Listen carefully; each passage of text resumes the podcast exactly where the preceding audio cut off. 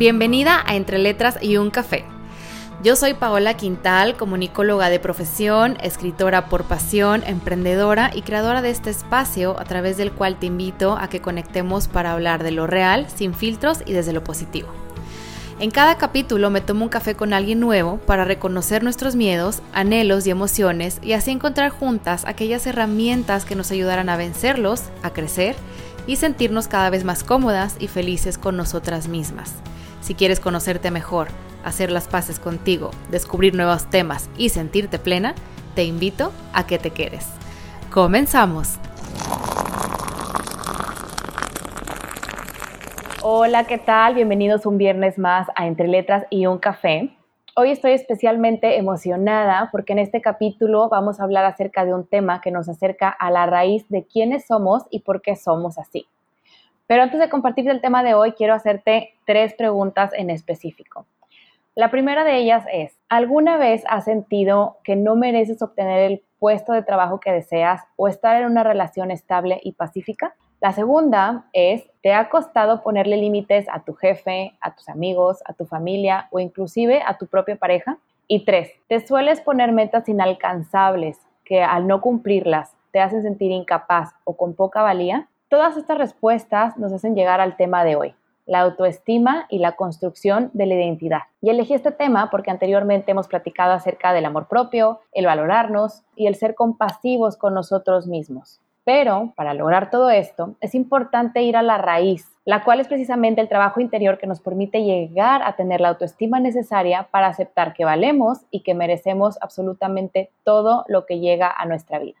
Y que así como somos, somos suficientes. Si te interesa este tema y como yo quieres reforzar aún más tu autoestima, te invito a que te quedes. Muchas gracias por sintonizar nuevamente este podcast. Hoy tengo una invitada especial que nos va a ayudar a escucharnos aún mejor y a mayor profundidad. No me quiero extender mucho antes de darle la bienvenida, sin embargo, quiero recordarte que este podcast cuenta con una cuenta de Instagram a la cual puedes acceder como entre letras y bajo y un café. Ahí podrás ver mucho más contenido para reforzar los temas del podcast y platicar conmigo, algo que me encanta porque me parece valiosísimo el conocerte y poder traerte contenido que te nutra y que te ayude. Ahora sí, ¿estás lista para acompañarnos en esta nueva hora de cafecito? Vamos allá. Claudia, bienvenida a este podcast. Hola Paula, muchísimas gracias por la invitación, por permitirme compartir este tema que me emociona muchísimo contigo y con tu audiencia. Y, bueno, por la, oportunidad, ¿no? También por todo lo que tú regalas y compartes de, tus experiencias y de, conocimiento a los que como yo escuchando este podcast. Muchas gracias, Clau. Va a estar padrísimo. Estoy segura que la gente va a conectar muchísimo con el tema y con toda tu experiencia. Y estoy especialmente emocionada porque aunque eres, mexicana, actualmente resides en Alemania, lo cual quiere decir que nuevamente este podcast cruza los mares y las fronteras. Y bueno, pues yo también de entrada te agradezco el haber podido cuadrar agendas y tiempos conmigo. Y bueno, para adentrarnos un poquito, para conocerte a ti mejor, estuve leyendo obviamente sobre ti, estuvimos platicando y me encantó que afirmas que ya desde muy niña sentiste esta pasión por la psicología gracias a esta inquietud por saber más acerca de por qué somos de tal forma o por qué nos comportamos de tal o cual manera. Por lo que antes de entrar al tema de la autoestima, obviamente, me gustaría que nos compartieras un poquito de tu historia, Clau. ¿Quién es Claudia y, bueno, platicarnos un poquito de tu enfoque en la terapia narrativa, tu servicio de life coaching y cómo fue que llegaste a este punto de trabajar y reforzar la autoestima. Ok, bueno, pues sí, como lo mencionas, soy mexicana, vivo en Alemania desde hace poquito más de tres años, estudié psicología, después me formé en terapia narrativa y hace no mucho hice la certificación como life coach. Y mm, sí, exactamente desde, desde muy chiquita, desde desde la secundaria. Recuerdo que tenía una maestra que nos daba clases de, pues no sé, algo ética, educación sexual o uno de estos temas, no recuerdo el nombre de la materia, pero ella me inspiró muchísimo y bueno, me encantaba ir con ella y, conversar y que me platicara de, de, su experiencia en la clínica, porque además de la escuela trabajaba en una clínica por las tardes y, o sea, la verdad me fascinaba como escuchar, ¿no? Y entonces a lo largo de mi camino estudiantil, en muchos momentos fue como, ay, no, tú serías excelente administradora, no, tú para mercadotecnia, perfecto. y yo decía, no, yo quiero ser psicóloga. Y la verdad, nunca dudé mi, mi, mi decisión, ¿no? Aunque la tomé pues como muy, muy pequeña, pero jamás me imaginé haciendo ninguna otra cosa. Qué bonito. Sí, sí, sí, me encanta como esta, esta cosa de conversar, de escuchar las historias de los otros, de, de acompañarlos en este camino de descubrirse y de descubrir su potencial, ¿no? Que, que no es cosa fácil. Claro. Y mm, bueno, la narrativa fue, ha sido una de las mejores cosas que me ha pasado en la vida. Yo estudio en una universidad con un enfoque 90% psicoanalítico. Y entonces, cuando yo empiezo a tener acercamiento con, con pacientes, para mí era como muy rígido, muy estricto.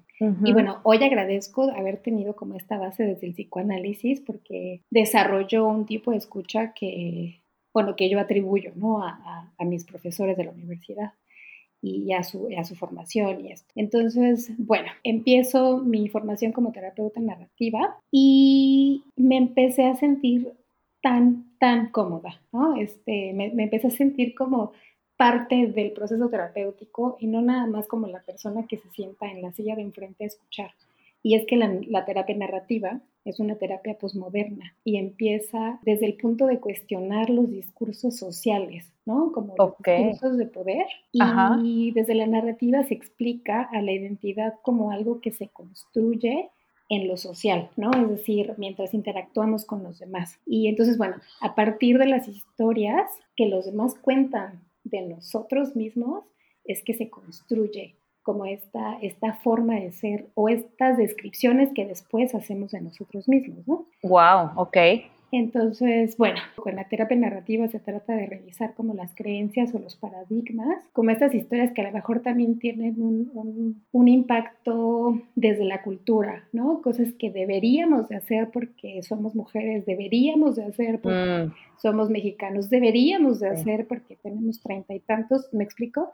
Sí, las reglas sociales, ¿no? Sí, sí, sí, esta, sí, estas ideas como un poco, eh, pues, impuestas, ¿no? Entonces, tener un espacio donde las personas se pueden empezar a reconocer y tomar como las riendas de su vida al 100%, a mí me, me resultaba una cosa sensacional, ¿no? Como, o sea, imagínate que las personas empiezan a, a, darse cuenta de que su vida, de que sus ideas, sus creencias, sus emociones, o sea, los sentimientos, todo está en sus manos y solo depende de ellos, ¿no? Entonces esto genera como toda la, la, posibilidad de cambiarlo, de modificarlo, de mejorarlo, de darle la vuelta, etcétera, etcétera. qué interesante, qué padre. Sí, sí, sí, sí, ha sido, ha sido padrísimo. Y también la narrativa lo que tiene es que es algo que el terapeuta tiene que aplicar en su vida, ¿no? Es un poco como desde el ejemplo, desde lo que ha pasado, desde el haber elaborado algunas ideas, desde el tener claridad en ciertos temas que probablemente de otra forma no, se llegaría a eso. Entonces, e, eso también me, pareció como una revolución personal lindísima. Ajá. Y la cereza del pastel es que la narrativa invita a la acción. O sea, normalmente en un proceso terapéutico, pues se escucha y se acompaña desde el discurso y, se contiene emocionalmente y esto. Y la narrativa lo que tiene es que cuando se ha descubierto la historia y cuando se han descubierto los valores, entonces se le invita a la persona a pasar a la acción. O sea, a que se creen como pasos que van a hacer que esta persona empiece a modificar o empiece a vivir esta vida desde sus valores o desde sus creencias sin tanto rollo. Ok, padrísimo. Me encanta lo que dices, Clau, porque dices, bueno, yo como terapeuta también eh, soy el ejemplo, ¿no? O sea, todo también lo que yo he pasado, lo cual también eso inspira mucho a que otras personas digan, bueno, pues si tú viviste eso y saliste adelante, o si tú viviste eso y llegaste a este resultado, yo también quiero hacer eso por mí, ¿no? Sí, sí, por supuesto. Pero, o sea, más que pararme yo enfrente de los otros y decir, yo tengo la respuesta de todo, es como, como de, mira, te comparto mi experiencia, Ajá. la pongo a tu servicio y de mi experiencia tú puedes tomar lo, que, te, haga falta. Padrísimo. Clau, ¿y en qué se, cómo se entrelaza la terapia narrativa con el life coaching? Bueno, aquí te, te quiero contar que la formación como life coach al inicio fue algo que yo quería hacer como de manera muy personal, ¿no? O sea, yo quería aprender de esto. Y esto tiene que ver con mi llegada a Alemania. Cuando yo llego a Alemania, me tomo un año para los trámites y aprender el idioma y como cosas que yo tenía que cumplir acá. Y en ese momento, pues yo no trabajaba, entonces me dedicaba como a cuidar las finanzas del hogar. Y en este, en este camino, pues tuve que aprender de finanzas personales, de administración del dinero, de administración del tiempo, porque pues ya no, no solo era yo, ahora teníamos que como tener tiempo en pareja y estas cosas. Claro. Y en ese camino de leer un libro, de escuchar un podcast, de ver un video en YouTube, todo esto me hizo conocer a pues, un montonal de coaches de diferentes áreas. Entonces, esto me inspira muchísimo y digo, bueno, pues voy a hacer la certificación, ¿no? O sea, estas personas hablan como de estos temas que están impresionantes y yo lo quiero hacer. Entonces lo empiezo a hacer y a la misma, al mismo tiempo yo iba como aplicando todo esto en mi vida, en mi casa, en la relación de pareja, en las finanzas, en todo. Y empecé a ver resultados que yo no tenía antes. Qué padre. Maravilloso, ¿no? O sea, gracias a, a esa certificación fue que, digamos, me atreví a, tener mi espacio de terapia en línea, que al mm. inicio, con conversaciones de construcción, que es el nombre, se trataba solo de terapia en línea narrativa, ¿no? E, era como el, el, único servicio. Justo, justo ese es el tipo de coaching que hago, ¿no? También como el acompañar a los clientes a que aterricen los sueños en forma de metas y mm, descubrir los valores, que es bien importante, también trabajamos con descubrir las habilidades y que pongan a trabajar todo esto a su favor. Y entonces, Qué bonito. Sí, este también es un poco como porque he visto los resultados que esto tiene, ¿no? Porque porque soy como la prueba de que hacer este tipo de cosas puede llevarte a un punto distinto o al punto que tú deseas. Entonces, claro, porque tú ayudas a que la persona eh, pueda rescatar o sacar su potencial y explotarlo para cumplir todo aquello que quiere hacer, ¿no? Sí, exacto. Y, e, es una cosa bien padre, ¿no? Como empezar a, ver los, los sueños materializarse de otro. Ay, sí, claro. Wow, eso es fantástico, ¿no? Porque ese es como mi sueño. Entonces, cuando puedo colaborar con el otro, es como ganar, ganar, desde el amor también, ¿no? Súper bonito. Por supuesto. Oye, Claudia, entonces esto es lo que te encamina también a reforzar tanto la autoestima, me imagino, ¿no? Sí, claro, eh, el, tema de la autoestima eh, es, indispensable, ¿no? Este, eh, pensar en, estos temas, trabajar como en este trabajo interno que, tenemos que hacer. Y bueno, claro. todos tenemos sueños, todos tenemos metas, todos queremos ser felices, vivir en calma, vivir en paz, en plenitud, estas cosas. Entonces, en mi experiencia personal con mis consultantes y con, y con los clientes en, en coaching, he podido ver que la autoestima juega un papel importantísimo, positiva o negativamente. Y bueno, es que la autoestima puede acercar a las personas a tener la vida que prefieren o los aleja totalmente, ¿no? Es, es impresionante el, valor y la fuerza que tiene la autoestima en este tipo de cosas.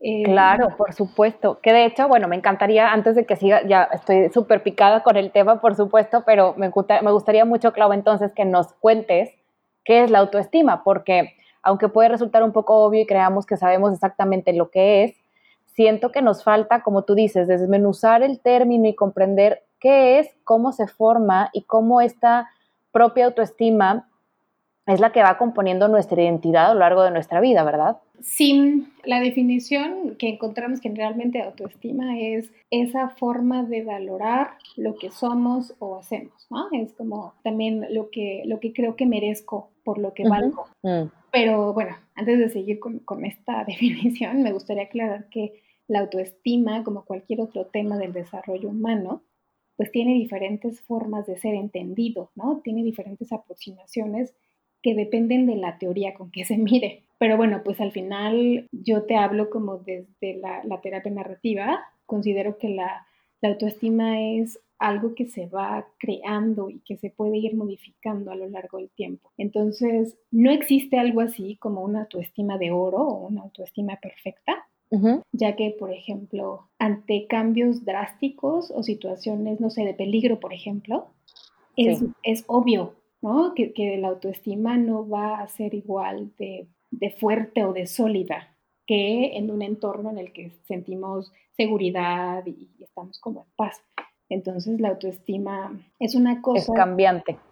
Sí, es cambiante. Y, que más adelante, de hecho, hablaremos de eso que me encantó. Ah, sí, sí, sí, eh, sí, es, es, eh, es, relacional, ¿no? También habrá personas con las que sintamos mayor comodidad o, o mayor paz y otras, no sé, y que tiene que ver con muchas cosas, ¿no? Claro. cómo nos trata el otro, por supuesto, un poco yo que creo en estas cosas de, la energía, bueno, también eso, ¿no? La energía que me está transmitiendo, por supuesto. El tipo de vínculo, etcétera, etcétera. Entonces, este, sí, la, la, la autoestima no es algo que, que siempre sea y se presente de la misma forma. Oye, Clau, y también tiene que ver el hecho de que una persona quiera trabajar en su autoestima, ¿no? O sea, me imagino que que, bueno, quizá una persona necesite, más adelante también eh, te voy a preguntar sobre eso, pero si una persona siente que, que, su vida, pues a lo mejor no está yendo por el rumbo que quiere, todo está en querer hacer el cambio, ¿no? O sea, porque tú a lo mejor puedes decirle a alguien, oye, pues es que te falta autoestima o notarlo, pero pues si la otra persona no quiere, pues ¿cómo le haces, no? O sea, tiene que tener esta, esta particularidad de querer cambiar o querer hacer algo al respecto, ¿no? Sí, totalmente. El, el, cambio es interno, ¿no? O sea, para, para, cambiar tiene que ser una cosa que venga desde, desafortunadamente, en muchos, en muchos momentos viene desde una insatisfacción interna tan grande que ya no la aguantamos y entonces es el momento en el que finalmente podemos generar un cambio. Que para llegar ahí también, pues el camino puede ser largo y bastante complicado, pero sí, es, una cosa que la otra persona necesita eh, desear de alguna manera. Y bueno, hay algunos rasgos, ¿no? Que sí hablan un poquito de, una autoestima menos estable o de una autoestima más estable. Y, por ejemplo, e, esto que te decía antes, ¿no? Como la autoestima se mueve, cambia dependiendo del entorno de la situación. Entonces pensaríamos que en un ambiente un poco más hostil, la autoestima tendría que como reforzar ¿no? a, la, persona, darle este empujoncito para que salga adelante. Y a diferencia de lo que pasaría en una, con una autoestima un poquito más, más pequeñita, más débil, entonces el mundo se vive como algo súper peligroso y las situaciones son súper problemáticas y, sabes, como muchísimo estrés. Entonces es, es como un poco como que la autoestima convence, la, baja autoestima convence a las personas de que no se tiene el control del mundo, ¿no? Que, y ni, de ellos mismos. Claro, como si te ahogaras en un vaso con agua, ¿no? Sí, exacto. Sí, sí. Porque igual son situaciones muy, que para algunas personas son muy fáciles de sobrellevar y para ellos pues no. O sea, y, y, realmente no podemos juzgar porque pues también depende, como dices, de todo lo que has vivido y todo lo que te rodea y todo lo que te has creído también. Sí, claro. Ay, qué interesante, me encanta, me encanta esta reflexión que haces porque siento que también nos ayuda a levantar las antenas y decir, me identifico con lo que está diciendo Clau y siento que a lo mejor necesito trabajar para no sentir que me abruma mi entorno de cierta manera, ¿no? Yo, yo pensaría que es fácil reconocer que el mundo me está abrumando y donde, donde se, se vuelve un poquito complicado es cuando no nos conocemos a nosotras mismas, entonces no sabemos cuáles son las capacidades o las habilidades que tenemos para enfrentar eso. ¿Me explico? Entonces, claro. Em, depende, claro, así como lo mencionaste tú, depende mucho de la historia, depende de la situación, depende del momento de vida, de la etapa de vida. Digamos que cuando empezamos a conocer, porque eso también me ha pasado como en, la consulta, ¿no? Empezamos con un motivo de consulta cualquiera y a lo largo de las sesiones de pronto empieza a aparecer estos efectos de la baja autoestima en la vida de la persona. Pero no es algo que la persona tuviera consciente desde el inicio, ¿no? Es algo de lo que se van dando cuenta en el proceso. Claro, es que siento que tiene mucho que ver con lo que platicábamos, por ejemplo, en el podcast pasado que decía Ana, que es los procesos se llevan a cabo, o sea, como que el inicio realmente de, de, los procesos inicia cuando uno se permite conectar consigo mismo, escucharse y a partir de ahí identificas todos estos patrones y todas estas creencias que son limitantes y que como dices, una vez que te das cuenta, dices, wow, o sea, una vez que conectas contigo te das cuenta de todo lo que has dejado pasar o todas las cosas que te han afectado al grado de que tu misma autoestima y tu propia forma de ser se ha visto afectado y que tú mismo puedes cambiar para estar mejor, ¿no? Sí, sí, totalmente. Sí, y, en este proceso de autodescubrimiento, que al inicio eh, yo pensaría que muchas personas eh, se, se resisten a un proceso terapéutico por, esto, ¿no? Como, ¿qué voy a encontrar? ¿Qué voy a descubrir? Es que es incómodo. Sí, pero también es, em, digamos que es un obstáculo que tienes que pasar, ¿no? Darte cuenta de esas incomodidades. Y lo que está del otro lado es totalmente esperanzador. O sea, del otro lado están todos tus recursos, todas tus fortalezas, todo lo que tu propósito de vida a lo mejor está de, de ahí, ¿no? Sí, sí, sí. ¿Sabes cómo me lo imagino? Como cuando ves el arco iris y ya ves que dicen que al final del arco iris hay un cofre con oro.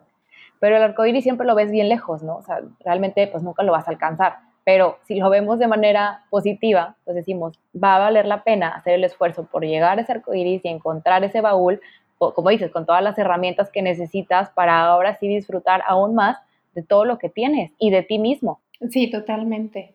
Y, es que desde ahí también, o sea, una vez que tienes este descubrimiento y tienes este conocimiento de quién eres, la forma de relacionarte con el otro y con el mundo es completamente diferente y es satisfactoria. Claro, por supuesto, por supuesto. Y de hecho esto me lleva a la siguiente pregunta que te quería hacer, Clau. Eh, aprovechando, bueno, quería poner un ejemplo. ¿Cuántos y cuántas de nosotras hemos estado en relaciones que son tóxicas y ante las cuales nos quedamos porque creemos que somos nosotros los que vamos a salvar a esas personas, ¿no? A mí me ha pasado más de una ocasión en la vida y ahora que lo pienso me pregunto si esto es indicativo de una baja autoestima o cómo se ve una persona con baja autoestima realmente. A ver, eh, bueno, claro que, es, es, imposible como generalizar, ¿no? Si lo pienso completamente desde este tema y desde la construcción de la identidad, podría decirte que, este querer salvar al otro tiene que ver con esta creencia de lo que se merece, ¿no? O sea, pienso que una persona con autoestima bajita es menos merecedora de paz o de tranquilidad y esto hace que se involucre en relaciones de pareja o de amistad o con el jefe o lo que sea, eh, tóxicas o poco estables, ¿no? Y que seguramente este tipo de relación, este tipo de vínculo, la aleja de su forma preferida de ser. Entonces, bueno, interesante. Ah, sí hay, una, hay, hay algunos indicadores ¿no? para, para, para esto de la autoestima. Por ejemplo, una autoestima más estable permite adaptarnos al entorno con mayor facilidad, ¿no? Permite adaptarnos al cambio. Pienso como en, en una cuestión laboral, ¿no? Como cambiar de trabajo, de pronto es algo que aunque se desea, no se hace, porque pues, bien o mal, la, o sea, no la paso bien en mi trabajo actual, pero pues ya sé cómo es el ambiente, ¿no? Entonces, claro, la zona de confort. Sí, sí, totalmente. Entonces, bueno, una autoestima un poquito más trabajada, más, más fuerte, haría que este cambio, esta búsqueda de trabajo, enfrentarte a una entrevista de trabajo, a los nuevos compañeros, etcétera, sea una cosa más accesible, más fácil de, manejar, ¿no?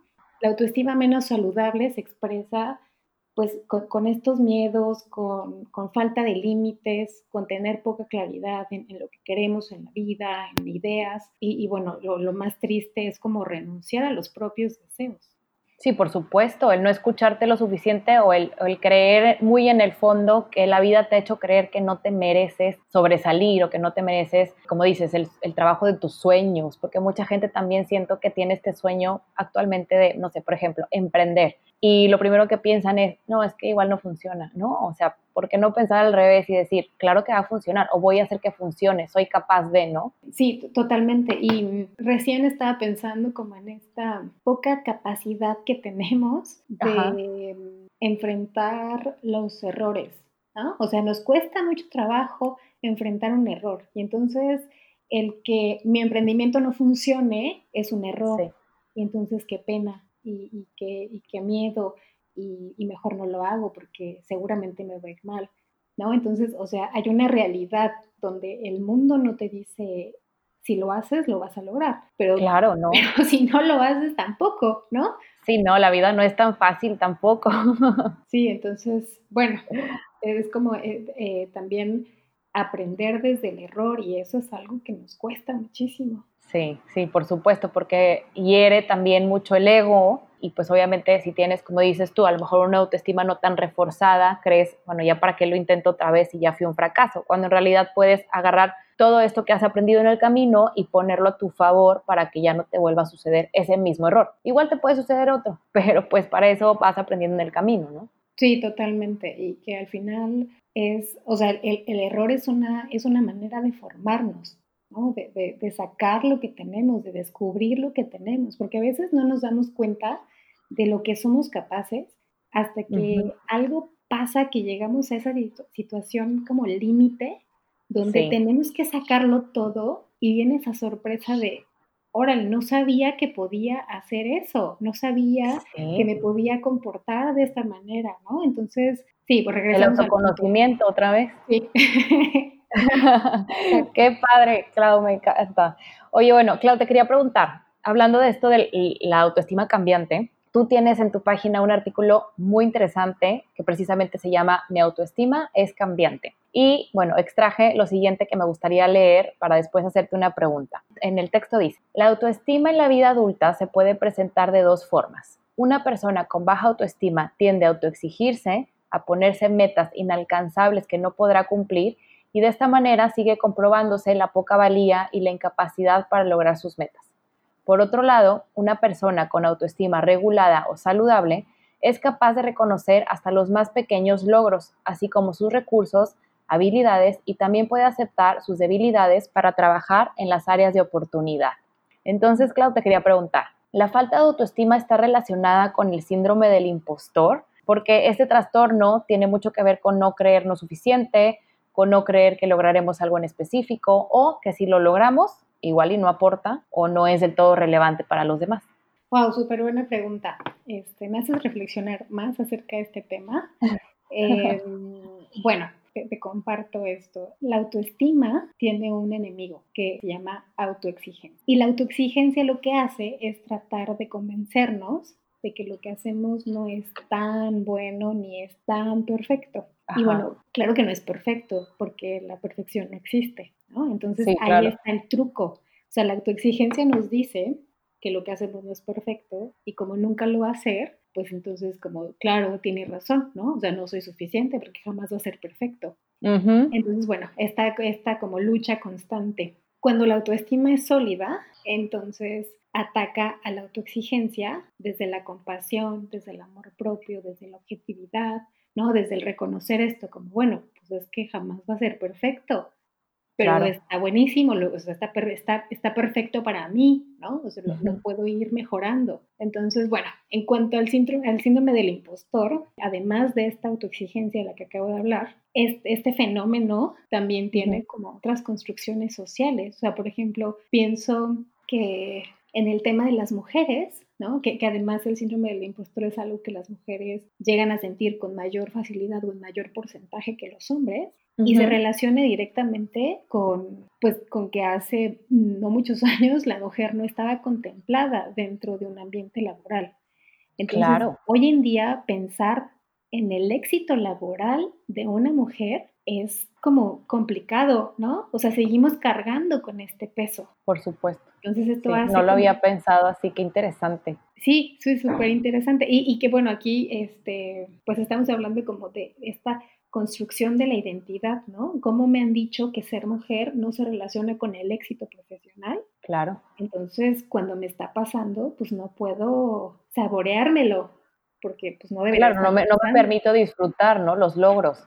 Sí, sí, sí, sí, totalmente. Es, que incluso yo he escuchado, por ejemplo, bueno, en el caso de las mujeres en concreto, que hay mujeres que todavía siguen como perpetuando esta idea de, bueno, si quieres ser exitosa en el trabajo, no puedes tener familia. Y si quieres tener familia, no puedes tener éxito en el trabajo. O sea, como que no se puede un todo, o sea, no puedes un ganar-ganar de todos lados. Y, y siento que también como dices, sigue siendo esa creencia de que una mujer o un hombre también puede ser, simplemente tiene que enfocarse en una sola cosa para hacer, para explotar su potencial, cuando en realidad, pues, oye, tenemos capacidades diferentes, podemos lograr lo que para nosotros es el éxito en cualquier área de nuestra vida, pero quizá esta creencia de que la gente crea que no es porque ellos mismos se han impuesto estos límites, ¿no? Sí, que también tiene que ver con esta pues descripción que los otros han hecho de ellos, de cómo se supone que es ser hombre para esa familia, para esa comunidad, de lo que tendría que estar haciendo, ¿no? Todas estas frases, estos dichos que de pronto usamos para ir determinando o delimitando roles en la vida, ¿no? Este, sí, qué terrible. Sí, sí, sí.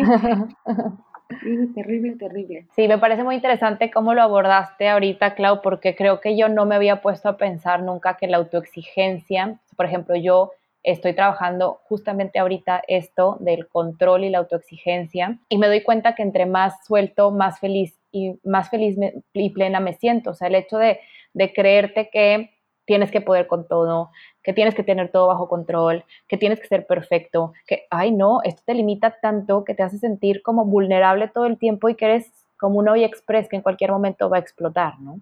Entonces creo que, como dices, esto va relacionado con cuánto te valoras y cuánto, pues, crees que mereces, porque al final del día todos tenemos que, creernos que merecemos lo bueno y que somos capaces y por supuesto que, la autoexigencia solamente nos lastima a nosotros mismos. Eh, sí, y, complica mucho las, las relaciones, ¿no? O sea, también cuando nos relacionamos con el otro con la autoexigencia presente, o sea, también esto hace que, que las expectativas, que, que, no deberían de estar ahí, pero que las expectativas tomen tanta fuerza y se conviertan en una parte fundamental de la relación, ¿no? Y entonces se vive como en conflicto constante, porque por supuesto que el, otro enfrente de ti tampoco tiene por qué estarte cumpliendo tus expectativas. Entonces, también es, es, una cosa que, o sea, sí, impacta muchísimas áreas de la vida, o sea, también, por ejemplo, en la cuestión laboral, ¿no? Autoexigirnos en la cuestión laboral es, es convertirnos como en, eh, nosotras mismas siendo el jefe más tirano que podamos tener en la historia del universo.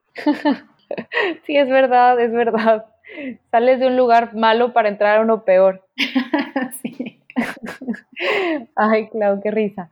Eh, Clau, me encantó que en un post que tienes en, tu Instagram, el cual que tú que nos escuchas hoy puedes encontrar el Instagram de Clau como conversiones-bajo de construcción. En este post, Clau, tú brindas nueve consejos para fortalecer nuestra autoestima, que creo que viene muy bien ligando con lo que estábamos platicando.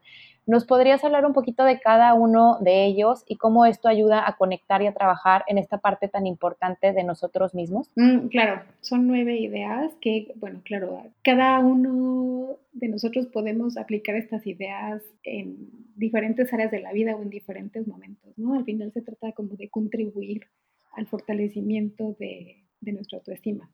Entonces, bueno, aquí lo que yo sugiero es como eh, la parte de tener rutinas. Tener una rutina es como bien importante y esto lo he descubierto pues desde que trabajo en casa, ¿no? Entonces... Eh, claro, yo también, te entiendo perfecto. Sí, el, el, el, mantener una rutina, incluso, no sé, pienso también como en amigas que, que apenas son este, mamás de, no sé, bebés de tres meses, seis meses de nacidos, y de pronto pierden como el foco y ya no saben a qué hora comen, a qué hora se bañan, a qué, ¿no? Y entonces pasan los días y, y, esta sensación como de no estoy llegando a nada, estoy como perdiendo mi tiempo, se vuelve cada vez más fuerte.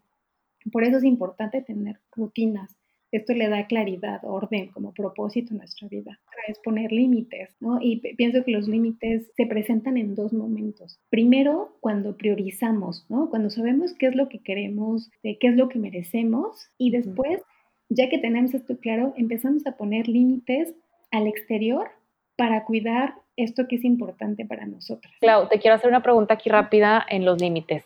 ¿Cómo recomiendas tú que una persona le ponga límites a quien sea? O sea, puede ser pareja, puede ser familia. O sea, yo sé que está muy genérica la pregunta, pero yo soy mucho de poner límites. Y mucha gente cercana a mí me, pregunta muchas veces, este, ¿cómo le haces? Porque luego la otra persona se enoja, se siente, me reclama. ¿Tú cómo aconsejarías que una persona pusiera límites? O sea, que lo hable explícitamente, oye, es que hoy no me siento con ganas de esto, o, hoy eh, simplemente no tengo tiempo, o sea, que sea desde la honestidad o cómo, cómo se hace.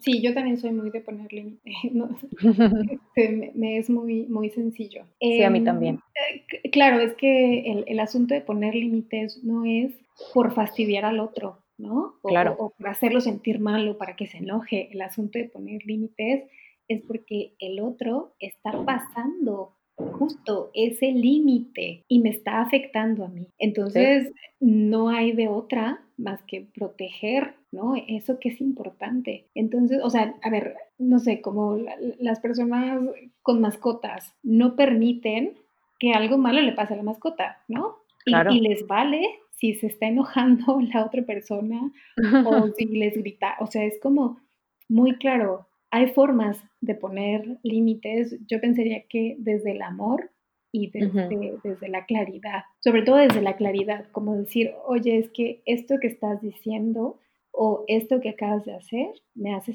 me hizo sentir tal cual cosa, lo que sea, y preferiría que no lo hicieras. ¿No? Es posible, pero ahí el, asunto es que yo tengo claridad en lo que me está pasando. Lo que pasa es que muchas veces el otro hace algo y yo estoy sintiendo un retortijón en la panza, pero no sé de dónde viene y no sé por qué.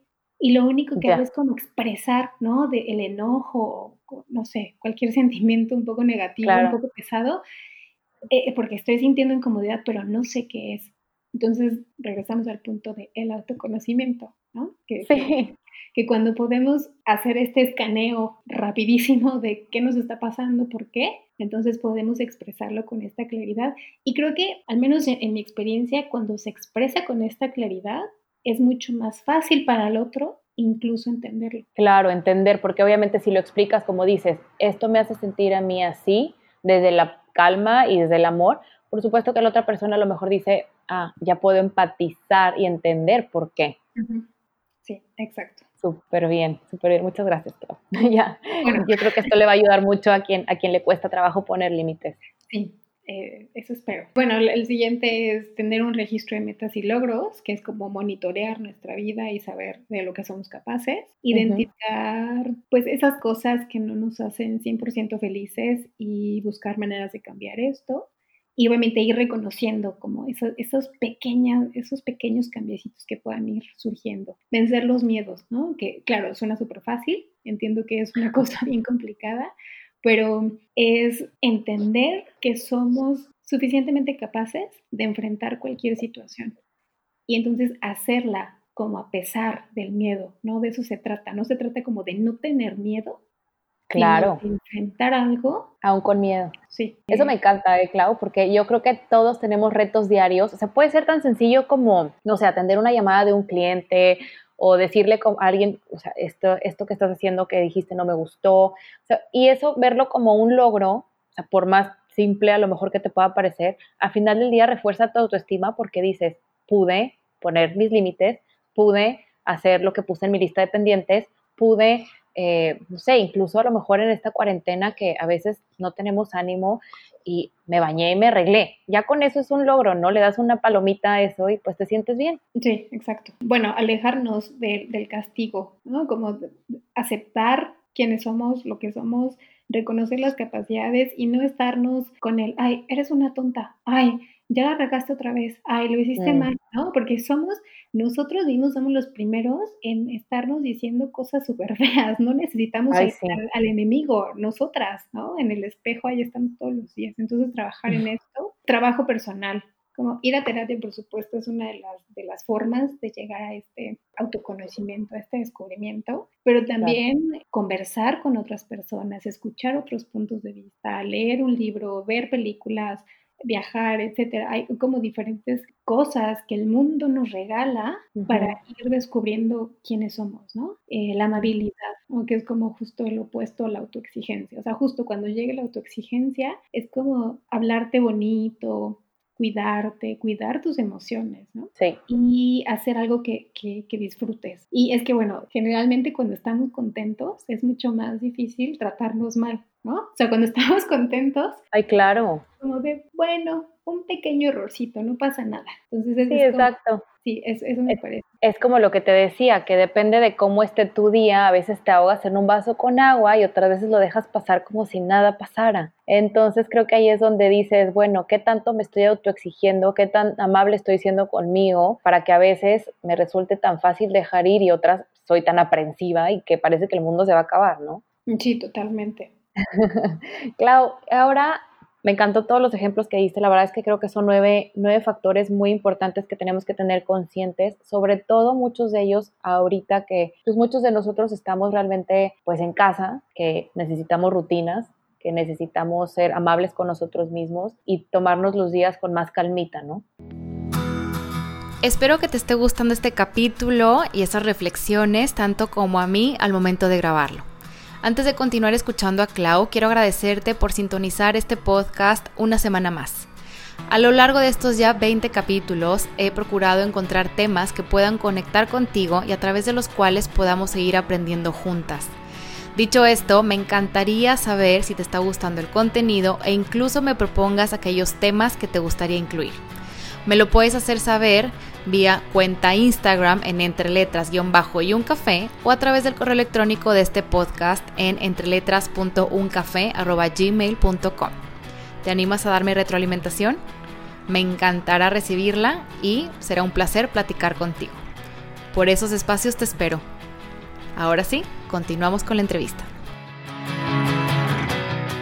Quería que imagináramos una situación para hacerte la siguiente pregunta. Imaginemos que ya identificamos que estamos un poquito desconectados de nosotras mismas y que nos dimos cuenta de que tenemos que trabajar en nuestra autoestima. Clau, ¿cómo creernos que nos merecemos las cosas buenas que hay para nosotros disponibles en el mundo? Y te quiero preguntar esto sobre todo porque en estos momentos es cuando, pues en estos momentos me refiero a esta pandemia, a esta cuarentena, eh, en donde nos puede llegar a invadir la culpa porque sabemos que igual nosotros podemos quedarnos en casa, tenemos techo, luz, agua, gas, todo, pero sabemos que hay personas que le están pasando peor o que están sufriendo mientras quizá nosotros estamos aquí disfrutando, ¿no? Eh, ¿Cómo sabernos merecedores de estas cosas que sí tenemos? Ay, sí, sí, sí, claro. Bueno, de entrada, pues no es que yo merezca y el otro no. ¿No? Es como todas las personas merecemos lo mejor, ¿no? Entonces, la única diferencia entre las personas que lo viven y las personas que no lo viven han sido una serie de decisiones a lo largo de la vida. Y que de cualquier manera, yo personalmente pienso que este mundo debería de ser un lugar que diera a todas las personas mínimo lo necesario, ¿no? O sea, que todos tuvieran claro. necesario. Dolorosamente no es así creo que ante la situación, ¿no? esto, esto que, que, le está pasando al mundo, lo que acabas de describir, estamos hablando de empatía, que seguramente la empatía es un valor importante para ti, así como para muchas de las personas que nos escuchan, y yo me incluyo, ¿no? Y entonces va más allá de no creer que merecemos las bendiciones que tenemos, sino que estamos reconociendo la desigualdad y nos compadecemos del dolor de los otros, ¿no? Lo cual es, es bellísimo. Entonces, bueno, invitación en este sentido sería a conectar primero con nuestros valores individuales y después con los valores sociales. Entonces, yo pensaría que es necesario acercarnos a una vida que esté alineada por valores como la honestidad, la solidaridad, la ayuda incondicional, el amor, la consideración, ¿no? Eh, creo que esos son como de los más importantes y mm, yo, yo creo que si empezamos a vivir desde ahí, de entrada, esto haría un impacto en nuestra propia vida y, entonces más adelante va a ser un impacto en la sociedad que, que, hemos creado. Sí, estoy totalmente de acuerdo. Sí, sin duda creo que lo que vibramos pues también se contagia a otras personas. Yo también hace rato mencionabas que también eres creyente de la energía y todo esto. Yo también creo que cuando vibras alto ayudas a que los demás vibren alto también y desde lo positivo, ¿no? Sí, sí, sí, sí, sin duda. Y, este, eh, haciéndolo como desde el amor, ¿no? Desde, o sea, como, por ejemplo, a, los que son, somos creyentes o cualquier práctica de, este tipo energética, es como pedirle al universo, pedirle a Dios, pedirle a los ángeles, pedirle a la Madre Tierra, eh, que nos proteja, ¿no? Que, que, a todos, no nada más a mí, no nada más a, a los que conozco, es a todo el mundo que nos ayude a salir de esto.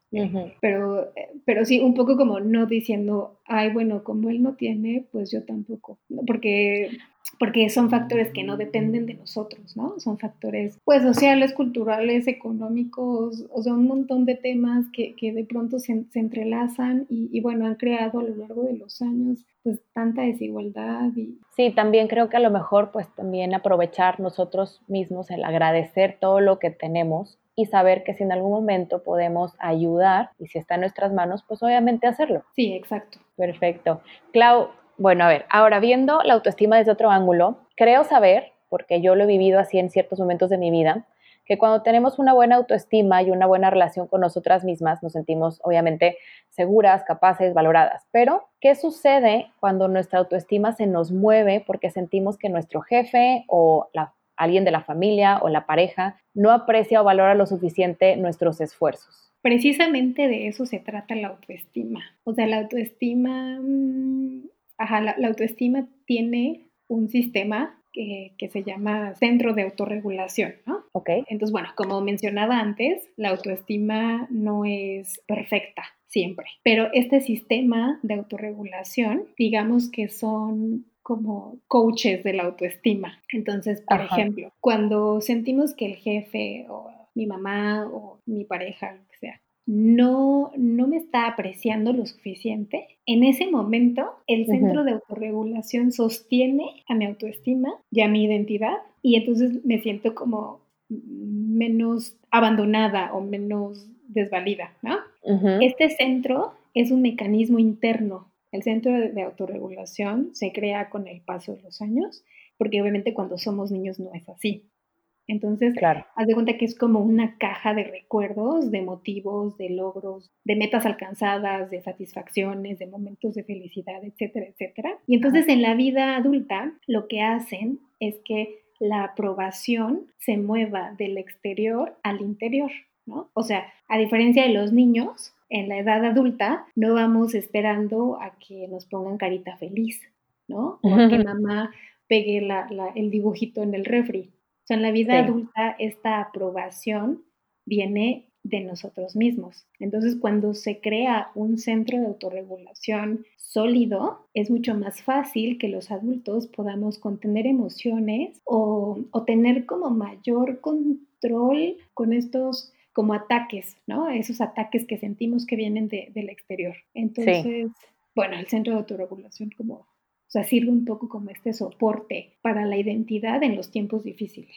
Me encanta porque aparte creo que también, pues esto nos, nos puede llegar a recordar que tenemos que confiar pues en lo que, en lo que decimos, en lo que pensamos, o sea, porque también no podemos, o sea, cuando siento que cuando tienes una autoestima, como dices, un poco más elevada, pues obviamente lo que opine el otro, pues a lo mejor sí te puede dar otra perspectiva, te puede ayudar, pero no a cambiar totalmente tu opinión, no a cambiar totalmente como lo que dices, porque pues al final de cuentas, pues si tú estás seguro de lo que piensas, de lo que dices, ¿por qué cambiarlo, no? Claro, y que una, una autoestima ideal, una autoestima saludable, lo que haría es que cuando alguien más expresa una opinión que es distinta a la tuya, entonces puedes analizar y puedes hacer una evaluación, ¿sabes? O sea, también tienes flexibilidad, flexibilidad de decir, ah, pues yo no había considerado este otro punto y entonces es como de, tal vez no voy a cambiar mi opinión, pero la puedo ampliar, ¿no? Y puedo empezar a integrar las cosas que me van cayendo de, las opiniones de los demás. Claro, más que verlo como una ofensa, verlo como una oportunidad de ampliar tu conocimiento, tu manera de, de ser o de pensar. Sí, exactamente. Ay, me encanta, me encanta esa, esa manera de verlo, porque bueno, al final del día, como dices, son herramientas que uno va adoptando. Clau, Ahora, ¿cómo podemos ayudar a alguien que notamos que tiene baja autoestima? Ya sé que antes mencionaba que a veces creemos que podemos como salvar a alguien, que bueno, más que salvar quizás sea querer ayudar a la persona a, que se quiera más, a que aprenda a poner límites, porque pues vemos desde afuera la situación. Sin embargo, yo siento que a raíz de esto pueden pasar dos grandes situaciones, que bueno, tú nos vas a decir por qué camino es el correcto, pero bueno, la primera situación que veo en torno a esto es que quizá la persona no se da cuenta o no considera que necesite cambiar e incluso en ocasiones hasta puede ofenderse si le ofreces ayuda. Y dos, que la persona es consciente, acepta que necesita cambiar y puede pasar mucho tiempo, pero su vida sigue prácticamente igual, que creo que es lo que decías anteriormente, que es como no querer salir de la zona de confort. Pero entonces, ¿qué hacemos? ¿Decimos algo? ¿Lo dejamos fluir? ¿No decimos nada? ¿O aceptamos que la gente cambie hasta que está lista para cambiar y tomamos distancia? Mm, sí, bueno, como lo, lo mencioné antes, todo cambio es una necesidad interna, ¿no? súper personal. Por esto es que no es posible ayudar a todas las personas. Hay muchas personas que no desean la ayuda, que no desean este cambio, ¿no? O, esta, esta mejora, porque, bueno, bien o mal, han construido su identidad desde, pues, este malestar, ¿no? Desde este no poner límites o desde esta baja autoestima. Y entonces el cambio, pues, es desconocido, ¿no? Y, y el cambio es difícil para cualquier persona, buena o mala autoestima, ¿no? Para todos. Entonces, como el cambio se convierte en una cosa tan, tan temida, tan, tan lejana, es difícil que una persona con baja autoestima pueda mm, mirar su vida en el futuro cuando esto haya cambiado, ¿no? Porque es algo mm. desconocido para ellos.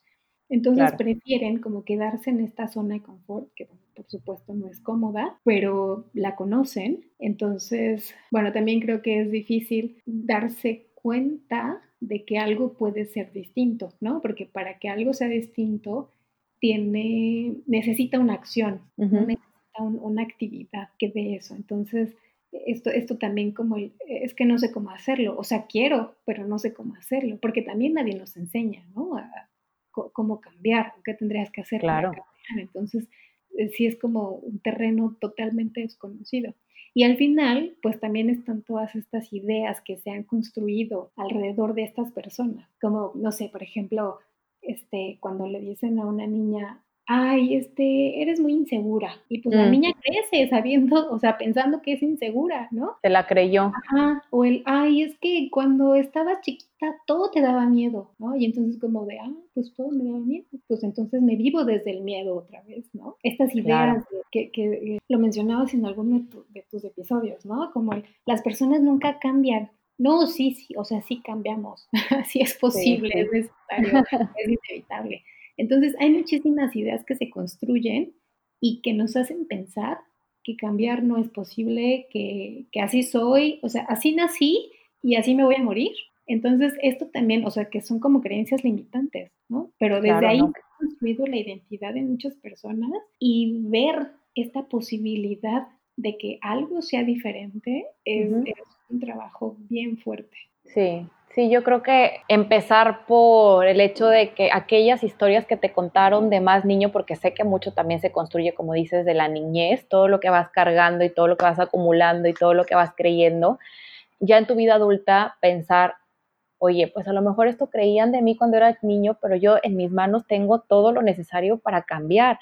A lo mejor era muy tímido antes, pero puedo tomar clases de, no sé, para hablar en público, puedo, o sea, hay muchas cosas que uno puede hacer para sobrepasar estos obstáculos que nos han creído que son obstáculos, pero en realidad son cosas que están en nuestras manos para cambiar. Y también que aprendamos a, quitarnos de la cabeza que la gente no cambia, o sea, porque la gente sí cambia siempre y cuando quiera hacerlo, ¿no? Sí, sí, sí, sí. Y, que, o sea, que yo pensaría que, que ni siquiera es algo que nosotros pensemos en hacer, es algo que nos pasa, porque la vida cambia, las personas que nos rodean cambian, ¿no? O sea, no, no, no seguimos en, en la misma escuela, en el kinder, ¿no? O, sea, claro. o sea, hemos cambiado en etapas de vida, este, digo, fuimos a la primaria, a la secundaria, eh, un trabajo, otro trabajo, clientes, socialización, amigos acá, ¿sabes? Entonces, este mundo que nos pasa afuera y que cambia, tiene un impacto sí o sí en, nosotros. Y eso es lo que empieza a generar los cambios. Y, que, es bonito cambiar también. Por supuesto, e, es bonito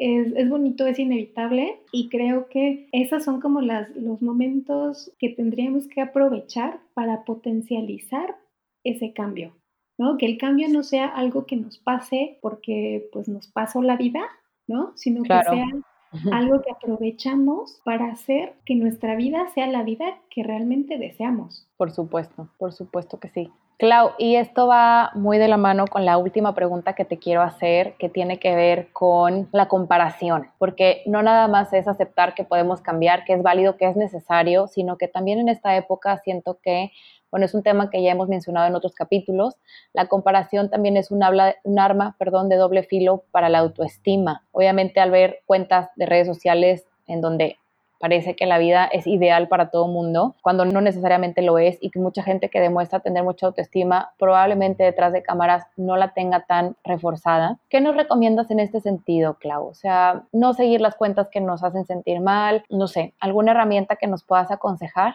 Consejo número uno sería que si en este momento has reconocido que hay un tema por ahí importante con la autoestima, como se busquen ¿no? E, e, herramientas, se busque terapias para empezar a, fortalecer esa, esa, esa, área. Y mientras esto pasa, entonces sí, como alejarnos ¿no? de estas cuentas o, o de estas personas que a lo mejor todavía no somos capaces de ponerles límites. Entonces, mejor me alejo mientras me preparo, ¿no? Y cuando ya me sienta capaz, me reconozca capaz, porque no es que no seamos capaces, es que no, no, nos, no nos, hemos dado cuenta. Cuando ya me reconozca capaz de poner estos límites, entonces ya regreso. Pero bueno, en cuanto al tema de, de la comparación, es un poco inevitable, ¿no? Estamos súper condicionados a mirar al otro. O sea, el tema de la comparación es complicado o es complicado cuando lo hacemos de una manera arbitraria. Por ejemplo, si nos comparamos a los 30 con las chicas de 20, ¿sabes? Como, ¿cómo? O sea, no hay punto de comparación. O, sí, no, claro. Si me comparo con un multimillonario, cuando no he trabajado mi relación con el dinero, es, o sea, ¿sabes? Es, no, no, no Autosabotaje. Ajá.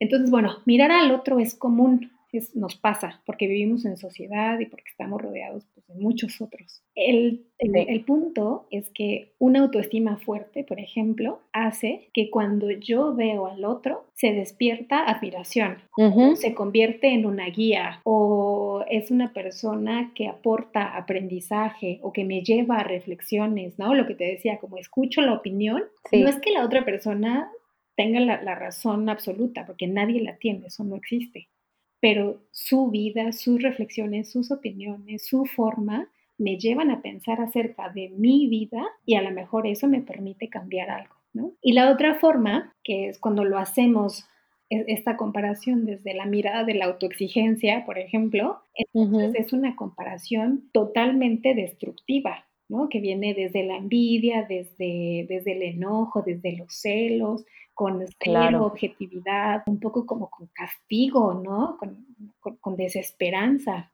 Entonces, bueno, hay que checar qué es lo que estamos haciendo cuando me estoy comparando. Sí, qué interesante ver esta perspectiva porque sí es cierto que mucha gente más que buscar, no sé, admirar, alegrarse por el logro de los demás, al contrario, es como si fuera un ataque hacia nosotros mismos. Otra vez este sentimiento de que el mundo está en contra de nosotros, cuando en realidad somos nosotros los que tenemos que trabajar en nosotros mismos para comenzar a ver la vida desde otro ángulo, ¿no? Mm, totalmente. Qué padre, Clau. Bueno, pues no sabes cómo estoy contenta con toda esta información que nos estás brindando, porque siento que está muy completa, siento que nos conecta a, la raíz de las cosas, a autoconocernos, a autoexplorarnos, a realmente escuchar nuestras necesidades. Y pues bueno, estamos llegando casi al final del capítulo y Clau, antes de terminar, me encantaría que nos compartieras los cinco puntos más importantes o los consejos que te gustaría reforzar para que quien nos escucha pueda comenzar a hacer las paces consigo misma, pueda comenzar a darse cuenta de cuánto vale y por supuesto que es válido hacer cambios y también que pueda vivir esa vida que tanto sueña siendo totalmente consciente de que sí se lo merece. Traigo, sí, cinco cosas que, que me parecen que las puedes empezar a hacer en este momento. Así, ahorita mismo empiezo con, con, esto. Eh, ya. Sí, ya. que es agradecer. Ah, porque aparte son cosas como facilitas. Entonces agradecer. O sea, el agradecimiento nos permite ver qué es lo que tenemos, qué es lo que sí somos, ¿sabes? Porque en esta comparación se me olvida que yo tengo, se me olvida que yo puedo, se me olvida que yo he hecho. Claro. Entonces, cuando empezamos a agradecer, esto en automático voltea la mirada como hacia nosotros mismos y entonces nos permitimos, tal vez por primera vez, valorar lo que tenemos y lo que somos. Em, el segundo punto es el trabajo personal. Es importantísimo. ¿no? Conocerte, descubrir quién eres, que puede ser en terapia, que puede ser en talleres de desarrollo humano, escuchando este podcast, eh, leyendo libros, lo que sea, pero que, que, exista un trabajo personal diario. Tomar un tiempo a solas, ¿no? Es, este ratito como de silencio, de apapacho, de reflexión, de calma, obviamente también nos da la posibilidad de conocernos, que incluso a mí se me ocurre como un tema de meditación, ¿no? Como un buen camino para este,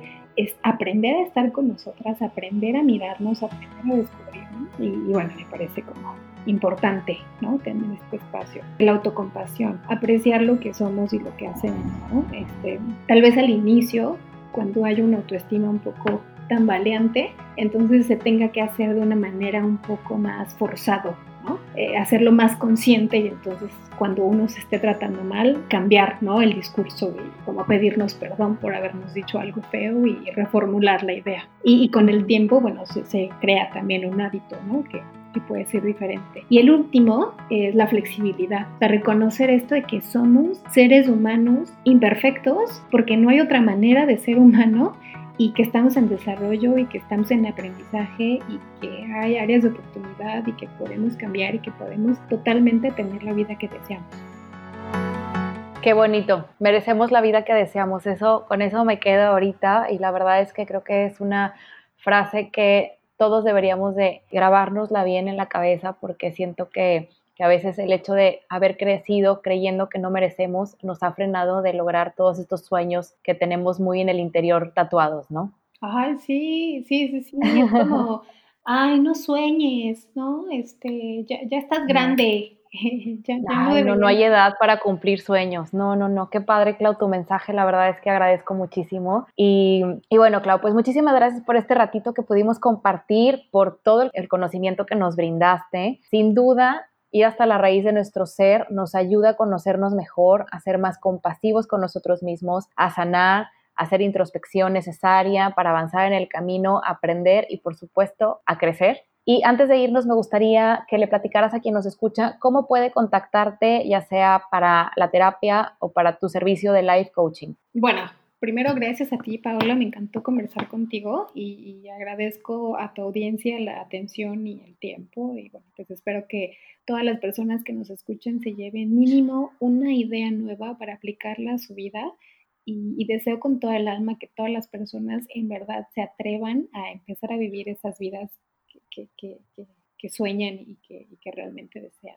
Eh, me encuentran en Instagram como conversaciones-de construcción, igual en Facebook y para la terapia o para las sesiones de life coaching solo me tienen que mandar mensaje. Yo empiezo siempre con una entrevista de 30 minutos que sirve para conocernos y demás. Esta entrevista es sin costo. Y ya después empezamos con las sesiones terapéuticas o con las sesiones de coaching. Y bueno, también en mi página web www.sig-medioclaudiaruiz.com y ahí van a encontrar más información acerca de mí, de mi forma de trabajo, mi blog y bueno, nada más, eso es todo. Gracias. Padrísimo, Clau. Muchísimas gracias. Estoy súper contenta de que hayas formado parte de este capítulo, de este podcast. Sin duda, me quedo con el que somos capaces de cumplir nuestros sueños. Y también gracias a ti que te tomaste un momento de tu día para escuchar este podcast. Tu tiempo es muy valioso y agradezco que lo hayas invertido aquí. De verdad espero que este tema te ayude tanto como a nosotras. Y antes de despedirme, quiero recordarte que podemos conectar también a, través de Instagram en entre letras bajo y un café. Aquí estoy diariamente contigo hablando de diversos temas, haciendo introspección y también compartiendo historias para divertirnos y sacar el lado positivo de la vida. Y si te gusta leer, tienes mis reflexiones por escrito en el blog al cual puedes ingresar a través de la página web de este podcast en entreletrasyuncafé.com. Y sin más, nos escuchamos aquí en Entre Letras y un Café próximamente. Cuídate, usa cubrebocas y mantén la sana distancia. Chao.